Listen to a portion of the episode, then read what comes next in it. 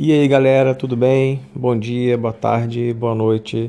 Você está com a liberdade aí, né, de escolher a hora que você vai estar tá ouvindo esse podcast, o nosso segundo podcast, ainda sobre guerra mundial. E aí a gente vai, vai fazer uma correção por aqui, uma correção, uma correção das nossas atividades e, e depois a gente ouve e conversa ao vivo, assim como no último encontro que a gente teve, ok?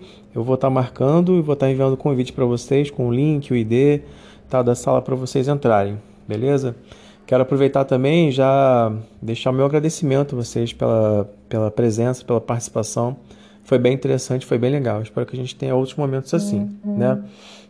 E aí, a gente tem uma atividade aqui na página 13 que eu queria conversar com vocês. Nós temos dois dois depoimentos. Um depoimento, o primeiro, ele é um depoimento bem sombrio, tá? Ele é bem sombrio e muito trágico também e muito realista, né? E por isso que ele é trágico, porque ele é realista.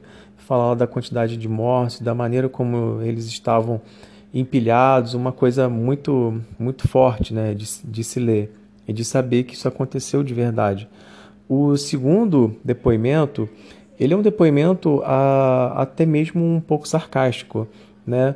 mas ele serve como uma reflexão para a gente também, né? porque mesmo um soldado vivendo um conflito, vivendo uma, uma, uma guerra, ele não deixava de ter bom humor, por incrível que pareça.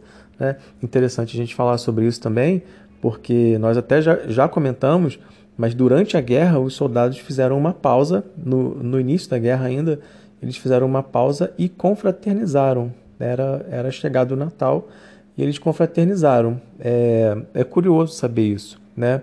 Então, nós temos uma pergunta aqui, a letra A, pedindo para vocês compararem os dois relatos. Que impressões cada um deles provoca em você, né, no leitor?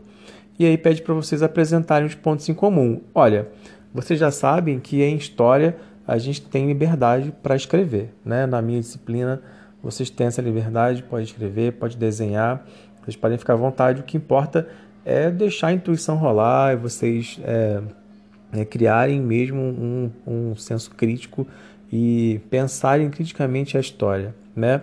Mas eu posso, posso fazer sugestões para vocês, né? até mesmo para ajudar no desenvolvimento de um raciocínio. E aí, comparando os dois relatos, né, o que, que vocês identificam em comum aqui? Bom, os dois falam sobre a guerra. Os dois falam sobre esse conflito, os dois falam sobre os horrores dessa guerra. Né? No segundo relato, embora tenha um tom né, bem humorado, ele, ele fala de um dos horrores da guerra, que era a quantidade de sujeira e doenças e de ratos naquelas trincheiras. Tá? E, enfim, vocês podem então é, trabalhar é, nesse sentido. Né? E se tiverem algum pensamento diferente também, podem ficar à vontade e depois compartilhar comigo. Beleza, galera. Seguindo então, na letra B, pede para vocês apresentarem consequências que essas experiências podem ter trazido para os combatentes que sobreviveram ao conflito. Olha, é muito interessante pensar sobre isso, e aí eu me lembrei na hora de um filme bem recente com Bradley Cooper.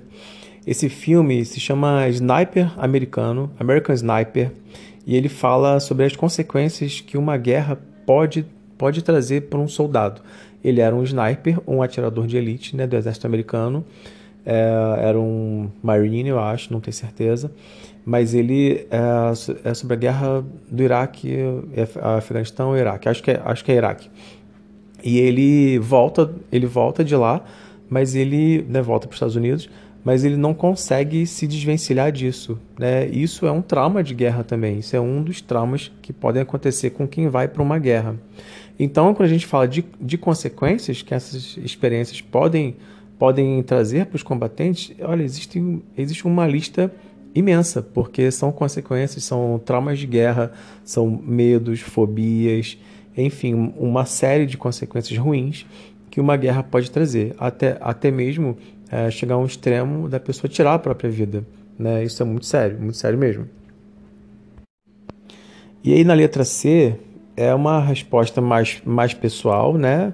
É, aqui pede para fazer em dupla, mas vocês até podem fazer em dupla, né? Faz uma ligação aí de vídeo é, com quem você tem mais afinidade e conversa sobre isso. Mas é, dizendo o seguinte, imaginando que vocês sejam alemães e o ano é de 1915 que vocês decidiram que, que vocês decidiram ingressar em uma campanha da juventude pacifista denunciando a guerra e os interesses imperialistas que estão por trás do conflito. Olha, importante conversar aqui e dizer que uma, uma guerra, né, ela é feita por, por homens velhos, normalmente homens velhos, homens mais velhos, né, que se odeiam, que têm interesses contrários, mas que não vão para a guerra, né? E os mais jovens e que não, e que não têm nada um, uns contra os outros é que vão para essa guerra e tem que se matar em nome, né, sei lá o que, né, sei lá de quê. Ou seja, a gente pode falar que uma, que uma guerra é uma loucura, uma insanidade, e é mesmo, porque milhares e milhares, milhões de vidas são perdidas durante uma guerra. E aqui nesse caso, e aqui nesse caso, você tem que imaginar, né, fazer um exercício de criatividade e fazer um manifesto em defesa da paz. Agora, é interessante também a gente pensar é, hoje, hoje, né, nos nossos dias atuais, é, é muito, muito correto falar disso, falar de paz, ser, ser contra a guerra. E é mesmo, tem que ser assim. E existem muitas iniciativas que são, que são feitas nesse sentido. Né? Própria, as próprias Nações Unidas são organismos que visam a paz, que, que buscam a paz e que buscam entendimento entre as nações. É, isso nos nossos dias. Né? Agora, na época da guerra, existia uma ideia muito romântica acerca dela, né? acerca do conflito. Os franceses, por exemplo, eles alimentavam poeticamente que, que, que tinham que se vingar dos alemães, sabe? Eles diziam, muitos até diziam que não havia outra razão para é, aquela geração viver a não ser se vingar dos alemães por causa daquela guerra franco-prussiana que os franceses perderam e tal, né? É, eles tinham um revanchismo, né? o, o, o chamado revanchismo francês. Enfim, então para eles tinha uma ideia romântica. Para nós hoje não tem romantismo nenhum em guerras, né? Não tem romantismo nenhum, definitivamente. Então o nosso papel é mesmo de levantar a bandeira da paz. Bom, galera, seguindo aí, né, e já caminhando para o nosso, pro nosso final, é, a número 2, lá na página 15, ela já pergunta pede para vocês relacionarem o imperialismo e seus desdobramentos econômicos à eclosão da Primeira Guerra Mundial. E aí é bem interessante a gente pensar nessa questão do revanchismo que os franceses tinham com os alemães, né, o chamado revanchismo francês. É, a França perdeu dois territórios, que era uma região mineradora, né, rica em minério, é, chamada Alsácia e Lorena eles perderam, eles, eles perderam para os alemães esses territórios durante a Guerra Franco-Prussiana e eles se ressentiam muito disso. Daí aquela questão né, deles, achar, né, deles acharem que, que tinham que fazer uma guerra contra os alemães e tal. Eles alimentavam isso romanticamente e isso era uma realidade para eles, né, para aquela geração. Era uma realidade e isso se insere como uma das causas econômicas né, que explicam a guerra, né, uma rivalidade entre França e Alemanha.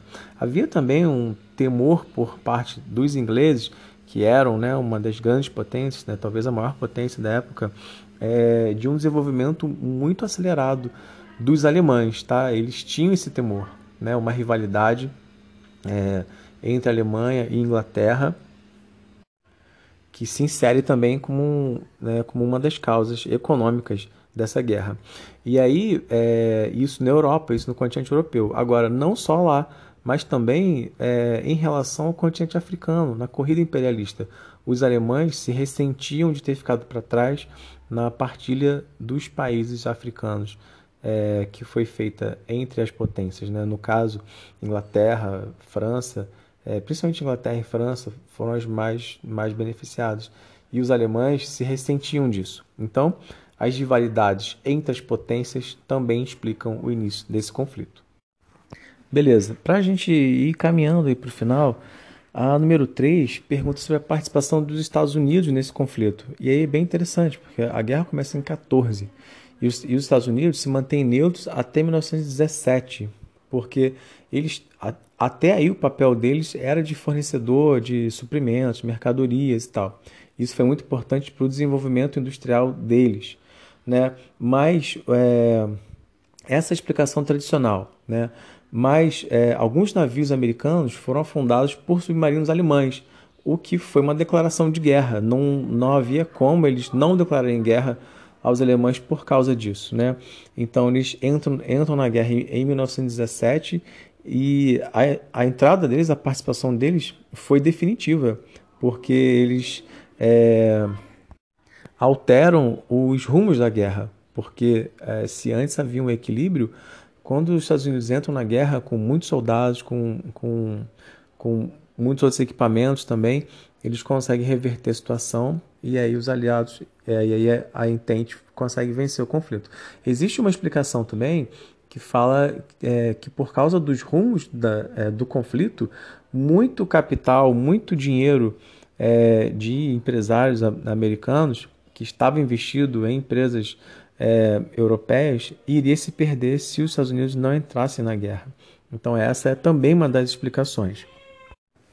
E aí a questão número 4, ela já pergunta sobre o Tratado de Versalhes e sobre as consequências desse tratado para a Alemanha. Bom, o Tratado de Versalhes ele foi um tratado que foi assinado entre os participantes da guerra né, para colocar fim à guerra. Ele foi celebrado na França, né, no Palácio de Versalhes, e ele trouxe consequências muito severas para a Alemanha. Como a gente comentou naquele primeiro podcast, a guerra eh, significou o fim dos impérios né, do Império Austro-Húngaro, do Império Turco-Otomano uhum. também. Então, uh, muitas consequências, a maior parte né, recaiu sobre os alemães, que tiveram que arcar com uma pesadíssima indenização, com perda de territórios coloniais lá na África e também com a perda daqueles dois territórios que foram tão controvertidos né, com a França, da Alsácia e Lorena. Então, para a Alemanha, isso, as, as perdas foram imensas, foram muito grandes. E até mesmo a gente pode falar que essas perdas é, gerou um ressentimento, geraram um ressentimento nos alemães que se inserem como uma das causas da Segunda Guerra Mundial. Bom, e aí para a gente terminar, a número 5 pergunta sobre as mudanças que ocorreram na Europa após o fim do conflito. Bom, a gente já até comentou algumas delas, né, que foi o fim dos impérios, né, o, o, Império Russo, que não foi por causa da, da Primeira Guerra Mundial, mas foi por causa da Revolução Russa, né, é, o fim do Império Austro-Húngaro, do Império Turco-Otomano também, e do surgimento de novos países, né, como a Áustria, a Hungria, a Tchecoslováquia, a Iugoslávia, Finlândia, Estônia, Polônia, enfim. Enfim, uma mudança bastante grande no mapa político europeu. Né? Bom, a gente vai chegando ao final aí da nossa correção e né, a gente aproveita para revisar também os assuntos. É, espero que vocês ouçam com atenção e participem depois do nosso encontro ao vivo na quarta-feira, beleza? Eu, eu vou estar tá mandando para vocês o, o link né, para a gente entrar lá na sala e tal e bater um papo. Valeu, galera. Um abraço e até o próximo.